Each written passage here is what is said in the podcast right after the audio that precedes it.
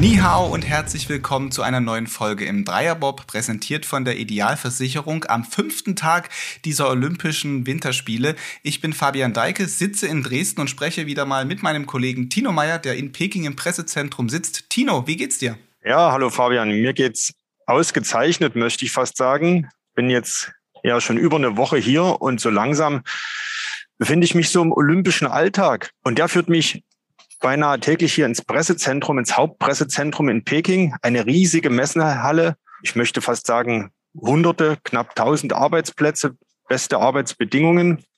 Und hier äh, verbringe ich meist den Vormittag, bevor es dann am Nachmittag an die Wettkampfstätte geht. In den letzten Tagen war das immer der Eiskanal. Ich habe den die Entscheidung der Männer gesehen und gestern auch das äh, schon äh, sehr emotionale Frauenrennen und werde mich heute auf den Weg zu den Doppelsitzern machen.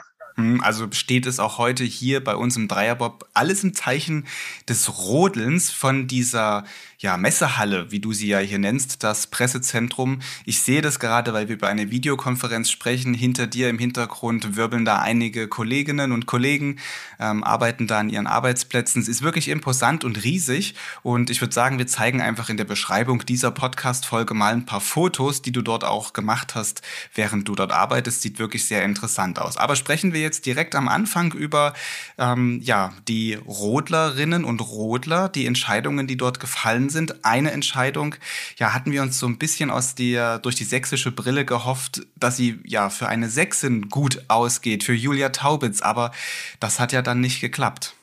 Das war ja nicht nur eine sächsische Brille, das war ja schon die deutsche Brille. Die Julia Taubitz aus Annaberg-Buchholz galt als eine der Top-Favoritinnen, fuhr im ersten Lauf auch Bahnrekord, ist im zweiten Lauf dann aber gestürzt.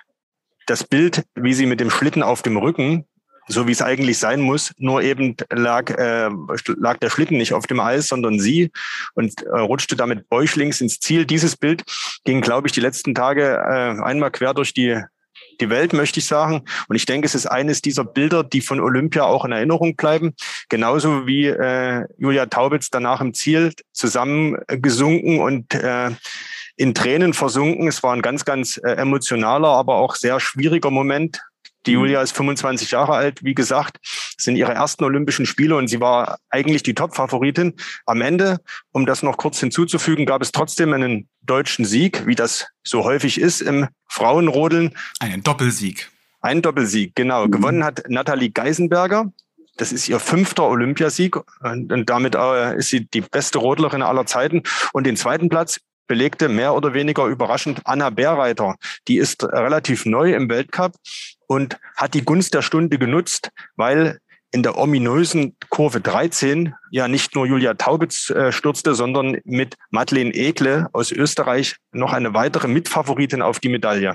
Mhm, und im Training ja sogar hatte es Nathalie Geisenberger dort erwischt, die es ja dann im Rennen besser getroffen hat, die da dort einfach durch diesen kleinen Trainingssturz äh, dann die Erfahrung gesammelt hat, die es dann, die dann nötig war, um auch Gold zu gewinnen. Ja, es war schon ein dramatisches Rennen. Bei Nathalie Geisenberger muss man wissen, dass sie von Anfang an mit dieser Bahn in China fremdelte, mit China ja überhaupt. Auch das ist bekannt. Sie kritisierte die Austragung oder die Wahl des Austragungsortes und auch die Bedingungen vor Ort. Im November waren die deutschen Rodler ja schon hier. Da stürzte sie in der Kurve 13, stürzte jetzt nochmal im Abschlusstraining in der Kurve 13, wackelte auch einmal kurz im ersten Lauf und hat die ganze Sache dann trotzdem sehr sicher ins Ziel gebracht sodass dann, als der Olympiasieg dann Tatsache feststand, Tränen der Erleichterung vor allen Dingen flossen, weniger des Glücks, sondern es musste erstmal diese ganze Anspannung der letzten Tage musste raus und brach sich Bahn. Ja, das waren auf jeden Fall sehr imposante und auch rührende Bilder, zumal man ja auch dazu sagen muss, es ist ja auch nicht ganz ohne, dass sie hier gerade in China ist. Sie hat zu Hause einen 18-jährigen, äh, 18-monatigen Sohn, 18-jährig, einen 18-monatigen Sohn. Also das ist ja auch nochmal eine zusätzliche psychische Komponente, die dann eine Rolle spielt, als Mutter da so weit weg zu sein. Ähm, so ein junges Kind und dann gewinnst du da hier noch Gold hinten raus. Also da, da kommt eine ganze Menge bei ihr zusammen, glaube ich, was dieses Gold noch umso emotionaler macht. Auf jeden Fall. Ich meine, wenn ihr Sohn, der Leo, schon 18 wäre, dann hätte er, glaube ich, kein Problem, wenn Mutti äh, mhm. so weit weg ist. Aber du sagtest es, er ist 18 Monate und es gab heute Mittag chinesischer Zeit in Deutschland früh äh, am sechs am Morgen werden immer die Medaillengewinner des Vortags in einer Pressekonferenz zusammengeschalten, auch virtuell. Und da wurde Nathalie Geisenberger gefragt, ob sie denn jetzt vielleicht als Fahnenträgerin der Abschlussveranstaltung in Frage kommt nach ihrem fünften Olympiasieg oder ob sie das zum Beispiel, ob sie das ausschließt aufgrund ihrer sehr kritischen Haltung äh, zu China und den Olympischen Spielen hier. Da hat sie gesagt, die Frage stellt sich für sie gar nicht. Der Rückflug ist, ähm, äh, ist für äh, in drei Tagen, glaube ich, gebucht, weil dann die Bobfahrer ins Olympische Dorf einziehen. Und von daher ist sie auf keinen Fall Fahnenträgerin. Und sie sagt, das ist auch gut so, weil sie vermisst ihren Sohn doch schon sehr. Ja, ich meine, das ist ja klar bei 18 Monaten. Ähm, jetzt sprechen wir aber, müssen wir leider nachdem wir uns wirklich da auch mit Nathalie Geisenberger und den deutschen Rodlerinnen freuen, müssen wir über Julia Taubitz sprechen, beziehungsweise nutzen wir die Gelegenheit auch, um mit ihr zu sprechen. Vielleicht kurz zum Zusammenschnitt dieses Podcasts. Also wir nehmen unser Gespräch gerade hier kurz äh, bevor du sie treffen wirst auf. Also ich moderiere das mal so an. Jetzt kommt noch ein Gespräch mit Julia Taubitz, wo du sie auf die ja, kritischen Stellen ansprichst. Covid-13, was ist schiefgegangen und vor allem Ausblick, wie geht's weiter. Ich bin gespannt, was sie sagen wird. Ja, und wir sind jetzt hier am Eiskanal von Yangqing. Neben mir steht oder sitzt besser gesagt Julia Taubitz. Wir haben im Dreierbob ja schon eben darüber gesprochen. Deine erste Olympiateilnahme hast du dir sicher anders vorgestellt. Am Ende Platz sieben, jetzt mit einem Tag Abstand. Wie geht es dir damit? Ja immer noch sehr bescheiden, muss ich sagen. Ähm, klar, man hat ziemlich viele Zusprüche bekommen. Also ich habe wirklich ganz, ganz viele tolle Nachrichten bekommen und äh, war da auch wirklich sehr überrascht, wie viele Leute da mit mir mitgelitten haben auch. Ja, es schwankt sehr. Ne? Also ab und zu denke ich mir, gut, mein Gott, das sind vier Läufe. Ne? Das, die Saison war bombastisch. Ne? Ich bin eigentlich eine echt gute Rotlerin. Ich bin jetzt zweimal Bestzeit trotzdem gefahren, aber davon kann ich mir halt überhaupt nichts kaufen, weil am Ende äh, fahre ich halt mit leeren Händen nach Hause und das ist halt wirklich nicht das, was ich mir erhofft hatte. Der Montag, das war ja aus sächsischer Sicht sozusagen ein ganz emotionaler mit äh, größeren Extremen, äh, größere Extreme kann es gar nicht geben. Es gab die Tragik mit einem Sturz und ein paar Stunden davor den sächsischen Triumph. Denise Herrmann äh, gewann im Biathlon die 15 Kilometer. Ist das auch irgendwo jetzt typisch Olympia? Dass es so emotionale Extreme gibt. Was denkst du? Ja, also man sagt ja immer, Olympia hat so seine eigenen Gesetze und es war so, dass ich das von der Denise anfangs gar nicht mitbekommen hatte. Und als wir dann in den Bus gestiegen sind zur Abfahrt, da hat äh, unser Fotograf erzählt, ja, habt ihr mitgekriegt, wir haben Gold im Biathlon. Ich sag, nee, wer, wie, hä? Da hat sie gesagt, ja, die Denise hat Gold geholt. Dann habe ich mich halt übelst gefreut und war es mal so übel. Also das hat mich nochmal richtig motiviert und gepusht, muss ich sagen. Weil ich mir auch dachte, hey geil, dann läuft's ja jetzt für Sachsen richtig und das wäre so geil, wenn ich jetzt nochmal äh, da einen draufsetzen könnte. Und ja, ich sag mal so, der erste Lauf war ja auf Bombe. ähm, ja, hat halt nur leider nicht so lange angehalten, aber ja, das ist Olympia und irgendwie ist es doch auch schön, dass da so viele Emotionen dann rauskommen. Ja, du hast es gerade gesagt, du bist im ersten Lauf Bahnrekord gefahren und dann ist es im, äh, im zweiten Lauf passiert. Die Frage, die sich alle stellen, wie konnte das passieren? Ja, ich bin umgefallen. Nein, also ähm, es war einfach nur ein kleiner Fahrfehler. Also das hatte nichts irgendwie mit Nerven zu tun oder sonstigen. Ähm, ich habe halt den Schlitten in der Ausfahrt 13 ein bisschen zu früh ausgelenkt und dann bekommt man halt so diesen Linkszug. Dann hatte ich ja erst so diesen leichten Kipper, den ich noch echt gut abgefangen hatte. Den hatte ich ja zum Weltcup-Rennen hier damals auch. Und dann dachte ich echt, ich hab's wieder. Und dann habe ich halt diesen Vorbuckel in der 16 mitgenommen und da hast du einfach keine Chance mehr, weil da so viel Druck herrscht, dass dich das einfach flippt. Und ja, in dem Moment wollte ich auch einfach nur, keine Ahnung, 30 Sekunden zurückspulen und nochmal noch mal alles richtig machen. Aber ja, das geht halt dann ganz schnell, dass ja von Top auf Flop man fällt. Nun ist das ja die Kurve 13. Die 13 ist ja eine Pechzahl, eine Unglückszahl. Kannst du sagen, was die Kurve so schwierig macht? Oder baut sich dann da mit, den, mit der Zeit auch einfach, macht man die Kurve gefährlicher oder schwieriger, als sie ist. Aber selbst Nathalie Geisenberger, die ja den Olympiasieg geholt hat, hat ja bis zuletzt gezittert und hat erst gedacht, jetzt habe ich den Sieg, als sie durch diese, im letzten Lauf durch diese Kurve 13 durchgekommen ist? Ja, also prinzipiell ist es so, dass die 13 an sich ähm, gar nicht so schlimm ist, sondern dann diese 14, 15, also die, diese Gerade, weil man da ein bisschen schwerelos wird. Und ähm, ja, da, jede Bewegung auf dem Schlitten könnte halt äh, das Querschieben auslösen und von daher musste diese 13 halt gut treffen und dann aber ruhig bleiben. Also eigentlich ist es eher so diese Gerade 14, 15, was das so spannend macht. Du hast im ersten Lauf Bahnrekord erzielt und, das darf man nicht vergessen, im letzten Lauf hattest du die Laufbestzeit. Das ging ja dann äh, gestern total unter. Kann man sagen, erste Olympische Spiele, am Ende dann doch noch irgendwie ein versöhnlicher Abschluss für dich? Ja, also es war ein persönlicher Lauf für mich, ähm, was ich gar nicht gedacht hätte, weil nach dem dritten Lauf war ich so schlecht drauf. Also ich glaube, ich war wirklich noch nie in meinem Leben so schlecht gelaunt.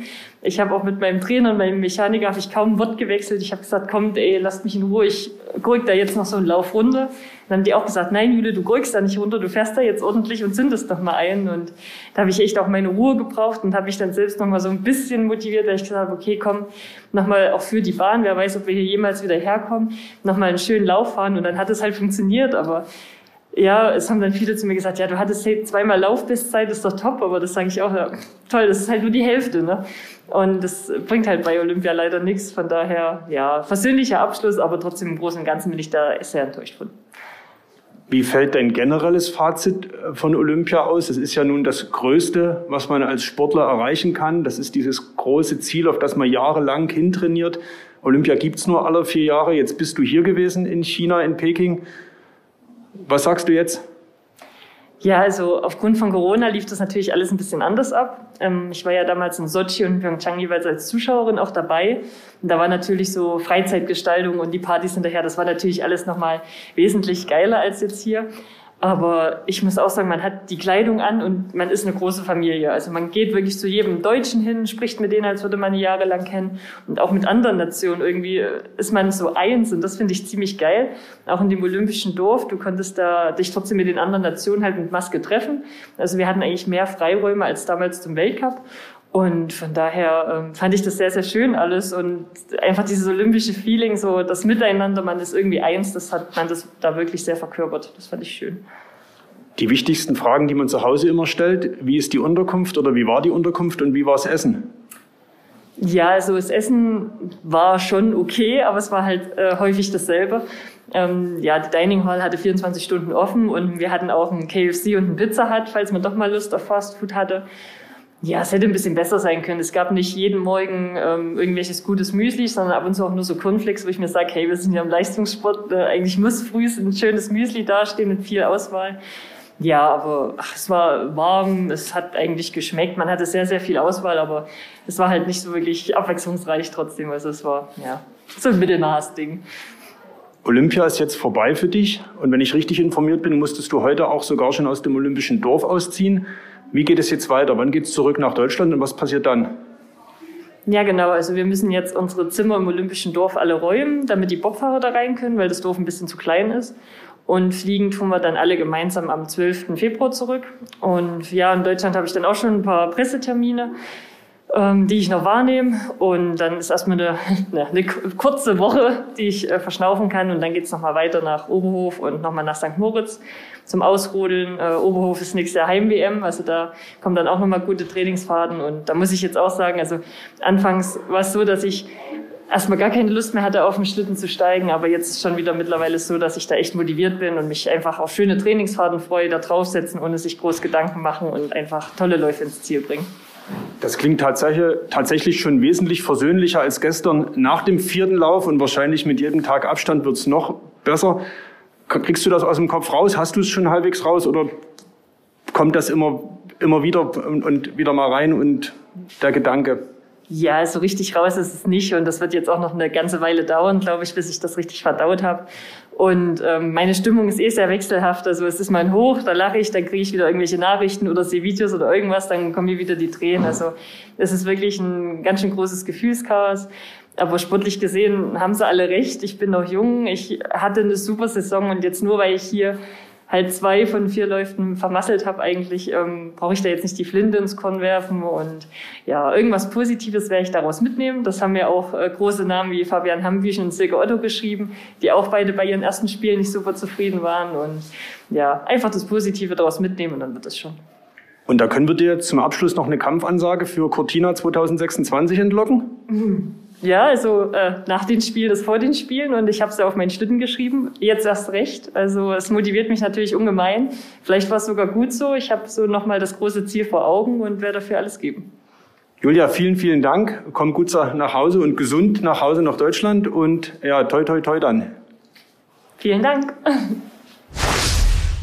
Soweit also Julia Taubitz, die Rodlerin die ihre erhoffte Medaille dann doch nicht gewonnen hat, aber mal gucken, vielleicht gelingt es ihr ja bei späteren Olympischen Spielen. Ich bin mir ganz sicher, dass wir sie auf jeden Fall weiter sehen werden. So, nach dieser sächsischen Tragik sprechen wir jetzt über einen ja, sächsischen Triumph. Wir sprechen über Denise Herrmann. Genau, äh, die Denise hat am Montag, ja, man muss schon sagen, äh, völlig überraschend die Goldmedaille im Einzel, im Biathlon Einzel gewonnen über 15 Kilometer, so etwas äh, wie die Königsdisziplin dieser Sportart. Und sie ist eigentlich eine sehr, sehr gute Läuferin. Das Schießen ist nicht so unbedingt ihre absolute Stärke.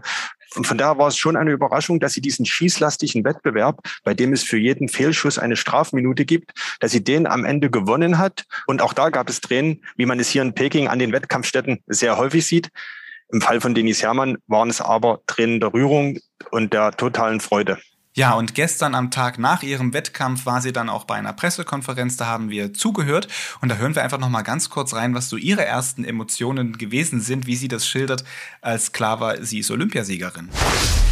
Ja, es war unglaublicher ja, Spätabend und habe natürlich erstmal schnell was gegessen, wo ich heimkam und es war schon cool so im überhaupt in der Dining Hall dann die anderen Sportarten. Ich kenne ja durch den Langlauf halt auch noch viele von früher und irgendwie es war schön zu sehen. Irgendwie waren sehr viele dabei und haben gleich sich wirklich sehr mitgefreut und ja, dann natürlich so zum deutschen Haus zurückzugehen und es standen alle Spalier, auch meine ganzen ehemaligen Langlaufkollegen. Das war schon emotional was ganz Großes, weil es ist einfach, zusammen feiert sich halt irgendwie am schönsten. Und wenn man dann merkt, dass ja diese, diese Emotionen, die der Sport gibt und auch ja, dass wir als ein Team D hier bei Olympia dabei sind und hier in Peking, das ist natürlich richtig, richtig schön. Und dann war noch ein bisschen Goldregen und das ist so ein Moment, den kann man sich nicht ausmalen, den muss man dann so genießen und so mitnehmen. Und es war einfach unglaublich. Und dann geht's natürlich trotzdem erstmal weiter. Normal erstmal den Rucksack, den packt dann doch keiner aus. Das muss man dann selber machen mit der ganzen Wettkampfwäsche. Ja, alles schnell ausgepackt und dann noch ein paar Termine gehabt und dann nochmal in einer kleinen Runde mit den Trainern. Die sieht man ja dann doch nur kurz im Zielbereich und die sind ja wirklich ein ganz großer Teil von dem, was die Leistung da gezeigt hat. Das sind wirklich sehr viele Menschen beteiligt. Das ist eine riesen Manpower, die da dahinter steht und das nahe Umfeld. Da muss man schon erstmal ja den Kontakt suchen und sag mal überhaupt die Situation jetzt erstmal dann so wirken lassen und das das war unglaublich schön. Ja, klingt so nach Freude, Emotion pur. Und es ging aber nicht nur um die freudigen und tollen Sachen in diesem äh, Gespräch bei dieser Pressekonferenz, auch um das, was eben die Olympischen Spiele als ähm, ja, Klammer so umgibt, worüber wir hier auch im Podcast sehr viel schon gesprochen haben, die, die Corona-Lage. Und das fand ich auch dann doch ja spannend, was sie da äh, so zum Leben im Olympischen Dorf und auch über Corona erzählt hat. Ja, und viele ihrer Erfahrungen decken sich tatsächlich auch mit meinen. Sehr spannend ist auch das, was sie über die Zeitverschiebung sagt. Zwischen China und Deutschland liegen ja sieben Stunden. Und hören wir mal rein, wie die deutschen Biathleten damit umgehen. Also wir haben ja 17 Uhr im Wettkampf, außer die Staffel, die ist um 15.45 Uhr Ortszeit und ja, da versucht man das natürlich schon so zu schieben, dass man fast bis mittags schläft und ein bisschen später ins Bett geht, dass man da halt vom Biorhythmus halt genau jetzt nicht in diesem Mittagstief hängt, was man ja was ja jeder kennt, nach Mittagessen am liebsten erstmal schlafen, dass man das nicht gerade beim Wettkampf hat. Und von daher wird der Tag sonst sehr, sehr lang, wenn man schon einfach hier normaler, normaler Uhrzeit um acht aufstehen würde. Und da haben wir vorher schon abgemacht, dass wir da einfach das wieder ein bisschen verschieben, wie in Pyeongchang auch, hat sehr gut funktioniert. Und ich sag mal, auf altbewährtes, was schon mal geklappt hat, braucht man da ja nicht verzichten und nicht umtauschen. Und deswegen sind wir da ein bisschen im anderen Rhythmus. Und von daher hat es auch gestern gut gepasst. Und es gab schon mal ein kleines Gläschen Sekt, das muss dann auch sein. Und man muss dann auch wirklich so diesen, diesen Flow, der da irgendwie so kommt, auch von den Trainern. Man hat gemerkt, das ist irgendwie so ein Befreiungsschlag und es wäre natürlich jetzt richtig cool, wenn das für alle jetzt irgendwie so, so der Anfang wäre von den Spielen. Und ja, da muss man schon sich auch mal ein kleines Gläschen Sekt gönnen. Ja, Denis Hermann hat sich noch ein Gläschen Sekt gegönnt nach der Goldmedaille. Ich denke, das hat sie sich redlich verdient, auf jeden Fall. Und auch interessant, wie Tino schon ansprach vorhin, dieser Biorhythmus, der dann doch etwas, ja, ins Wanken gerät, wenn man dann plötzlich sieben Stunden Zeitverschiebung hat. Aber die Biathleten haben da ein gutes Mittel gefunden, dass das sich gar nicht so sehr dann auf die Energie, die Kraft auf den Körper auswirkt. Spannend ist auch, was Denis Hermann über das Leben im olympischen Dorf berichtet, beziehungsweise über die Corona-Situation und wie die Sportlerinnen und Sportler damit umgehen, beziehungsweise was auch vor Olympia alles notwendig war. Nochmal Denis Hermann. Das Leben im Dorf, ich finde es richtig cool, weil ich bin einfach schon lange dabei. Ich war in zwei Sportarten unterwegs, ich kenne richtig viele Leute und ja, es ist irgendwie cool, wenn man sich dann irgendwie auf dem Weg zu, ja, zur Dining Hall da begegnet und dann mal kurz stehen bleibt und quatscht. Klar hat man natürlich die ganzen Corona-Regeln und mit täglichen PCR-Tests und so weiter, aber das geht mittlerweile schon im Blut über. Wir wussten das vorher, wir wussten das ist auch nicht eine Woche vorher, wir wussten das schon ja ein anderthalbes Jahr vorher, dass das so kommen wird. Und von daher fühlt man sich aber trotzdem auch sicher mit den ganzen Regeln. Das muss man auch dazu sagen. Es ist jetzt nicht nur eine Last für uns, sondern dadurch fühlt man sich halt auch einfach ein bisschen sicherer. Man versucht natürlich, das, was selber in der Macht steht, halt einfach machen zu lassen und da wirklich versuchen, dieses Event auch abzusichern. Aber die 100 Prozent wirst du nie kriegen. Und das ist auch eine Situation, da musste ich mich erst dran gewöhnen. Ich bin so ein 100, so ein gerne 100 Prozent Typ und aber die, ja, diese Corona-Situation hat mich auch gelehrt, irgendwie so ein bisschen spontan und locker zu bleiben, weil man kann alles machen und es kann einen trotzdem erwischen und ja, da muss man einfach irgendwie seinem Plan schon treu bleiben, aber trotzdem auch bereit sein, da mal einen kleinen Umweg zu gehen. Und ich habe dann natürlich schon mit meinem Freund über Weihnachten, wir waren nicht daheim bei der Familie, wir waren wieder in Davos, nur wir zwei allein, haben niemand Indoor getroffen, wirklich komplett die ganze Zeit. Das ist das, was wir machen konnten. Das, aber das habe ich gern gemacht, weil auf gerade die letzten vier Wochen waren dann natürlich schon krass und da versucht man natürlich sich schon da im sicheren Bereich zu bewegen. Aber wenn man natürlich dann ja zum Weltcup geht, auch mit anderen Nationen im Hotel wohnt, ist das natürlich, da ist man ein bisschen angespannter. Das muss ich auch ehrlich gesagt zugeben. Aber ich sag mal, das ist dann einfach so, man kann es nicht ändern, man will ja bei so einem großen Event starten und da sind einfach viele Leute dabei und man kann einfach selber seine seine paar Dinge tun, die man machen kann. Und sag mal, da konnte ich einfach mit reinem Gewissen ja, da stehen und sagen, ich habe alles probiert und ja, ein bisschen Glück braucht man halt einfach auch. Ja, das war Denis Hermann nach ihrem Goldtriumph und dann auch noch ein paar sehr spannenden Details so zum Leben im Olympischen Dorf in Peking bei den Spielen, die ja doch so gefühlt, aber auch offensichtlich ganz anders sind als frühere. Spannende Einblicke auf jeden Fall. Im Biathlon, das noch als Information hinten dran, geht es weiter am Freitag. Bei den Frauen steht dann das 7,5 Kilometer Sprintrennen an und bei den Männern geht es am Samstag weiter. Also es ist eine kurze Pause bei den Biathletinnen und Biathleten und dann geht es dort auch weiter. Wo es dann auch bald losgehen wird, ist im Bob, Tino. Und du hast gestern noch mal reingehört, wie die Bob-Leute so drauf sind, wie die Jungs und Mädels äh, sich vorbereiten und ähm, hast gehört, was der Bob-Bundestrainer René Spieß gesagt hat, so hinsichtlich Ankunft, erster Woche, Training. Erzähl mal, wie, wie sieht's denn da aus? Da gucken wir ja natürlich im Dreierbob mit, mit ähm, besonderen äh, großen Augen hin und hören auch hin. Genau, dazu muss man wissen, dass die Bobfahrer als äh, eine der ersten hier in Peking eingetroffen sind, obwohl ihre Wettkämpfe ziemlich am Ende stattfinden. Liegt ganz einfach daran, dass sie noch vor der Eröffnungsfeier am vergangenen Freitag äh, nochmal zwei Trainingstage hier auf dieser neuen Olympiabahn in Yangqing hatten und diese natürlich unbedingt auch nutzen wollten, um mit der Bahn noch besser zurechtzukommen. Die Wettbewerbe beginnen jetzt am kommenden Sonntag mit dem Monobob der Frauen die ersten zwei Läufe. Am Montag dann die Entscheidung, Lauf drei und vier und am Montag und am Dienstag finden dann auch die Zweierwettbewerbe der Männer statt mit Francesco Friedrich, der ja zusammen mit Thorsten Marges versuchen wird, den Sieg von 2018 zu wiederholen. Man sieht also, die Bobfahrer sind schon lange hier. Es stellt sich so etwas auch bei Ihnen wie Alltag im olympischen Leben ein. Was mich zur Frage geführt hat an den äh, Bundestrainer, wie sein Gefühl ist, was die Corona-Lage anbetrifft. Er ist, äh, hat sich ja da in der Saison sehr, sehr viele Gedanken gemacht. Und die Sorge, dass sich so kurz vor dem Wettkampf Tatsache noch einer infizieren kann, ich glaube, die begleitet ihn immer noch. Ja, die Antwort auf die Frage hören wir uns einfach hier kurz an.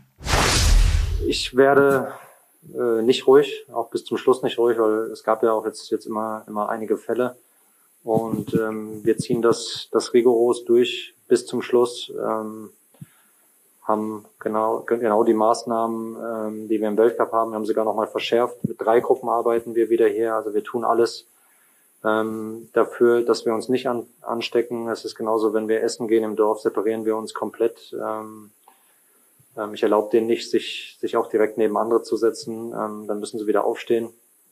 Ähm, genauso mit den ganzen Trainingseinheiten. Also wir machen es sehr stringent weiter, weil wir haben es jetzt so lange durchgehalten und ähm, da muss ich sagen, die ziehen auch alle mit, die Sportlerinnen und Sportler. Das ist Wahnsinn, was die betreiben bei uns. Unfassbar wirklich und wie diszipliniert die sind. Von daher kommt doch keine Entspannung. Ähm, das werden wir auch bis zum Schluss machen und wir hoffen, dass wir damit durchkommen.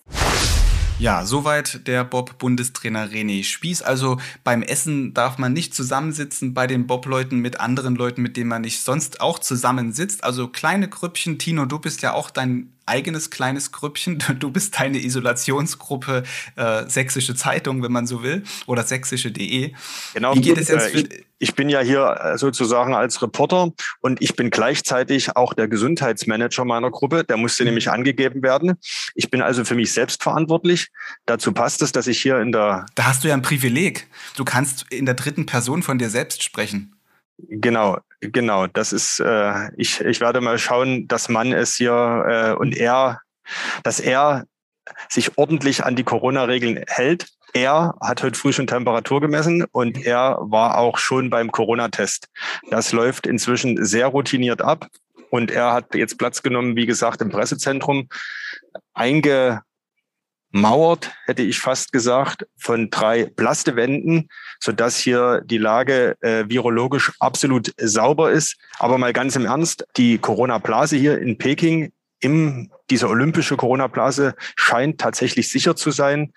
Die Meldung heute, Gestern gab es äh, gerade mal sechs Corona-Fälle bei insgesamt knapp 70.000 Tests.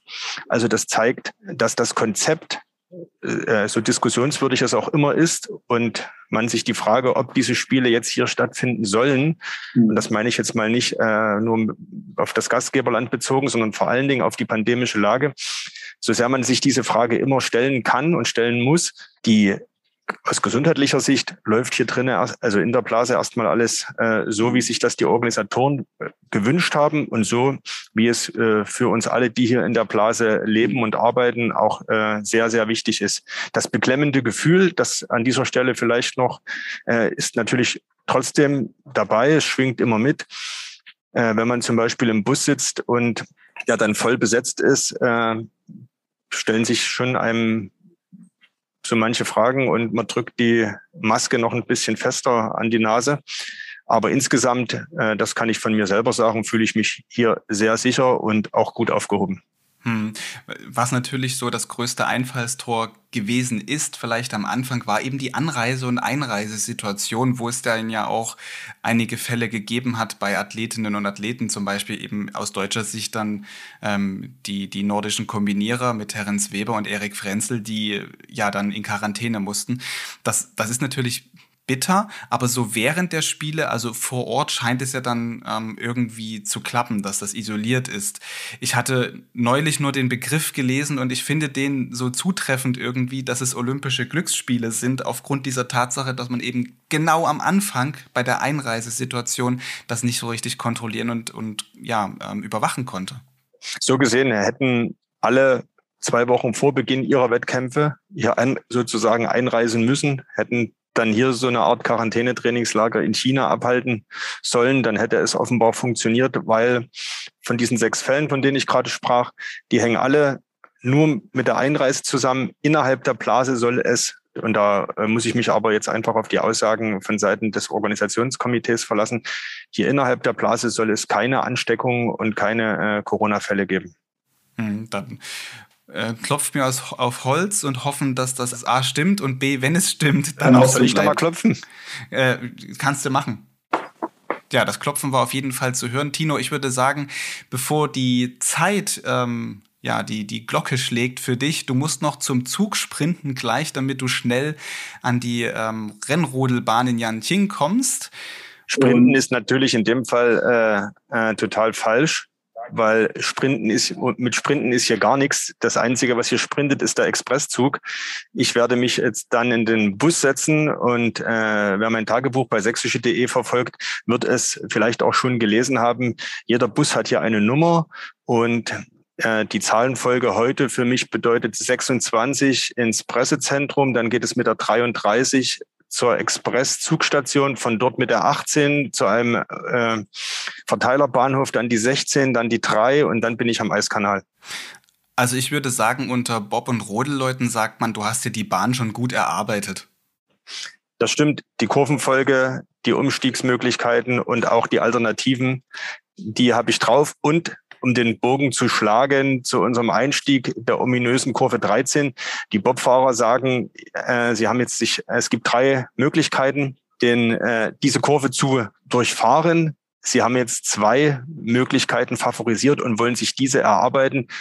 So ähnlich ist es bei mir auch. Ich habe also immer auch noch den ein oder anderen Alternativbus, habe aber, glaube ich, jetzt meinen Weg gefunden. Und äh, damit sage ich äh, Tschüss aus Peking und bis zum nächsten Mal. Bis zum nächsten Mal. Tino, vielen Dank dir. So, damit geht diese Folge Dreierbob so langsam zu Ende. An diesem Mittwoch, einem sehr erfolgreichen Tag auch aus deutscher Sicht. Zwei weitere Goldmedaillen sind dazugekommen. Einmal der Kombinierer Vincent Geiger, der mit einem fulminanten Finish im Lauf nach dem Springen auf der Normalschanze sich die Goldmedaille ja gesichert hat. Und die Doppelsitzer im Rodeln, Tobias Wendel und Tobias Arlt, die haben mit ihrer Goldmedaille Historisches geschafft. Sie sind zum dritten Mal nacheinander die Goldmedaillengewinner in dieser Disziplin und durch ihren Erfolg ziehen sie auch mit nun insgesamt fünf Olympiasiegen mit den deutschen Rekordhalterinnen Nathalie Geisenberger und Claudia Pechstein gleich. Auf dem zweiten Platz, und auch das ist sehr erfreulich für die Rodler, im Doppel landet ebenfalls ein deutsches Duo. Toni Eckert und Sascha Beneken holen sich die Silbermedaille. So, das war's dann jetzt hier auch im Dreierbob. Nahezu rund um die Uhr bleiben Sie informiert zu den Olympischen Spielen mit Ergebnissen, Hintergründen und Fakten in einem Newsblog auf sächsische.de. Den Link dorthin finden Sie in der Beschreibung dieser Episode. Bis zur nächsten Folge hier im Podcast. Bis dahin, tschüss.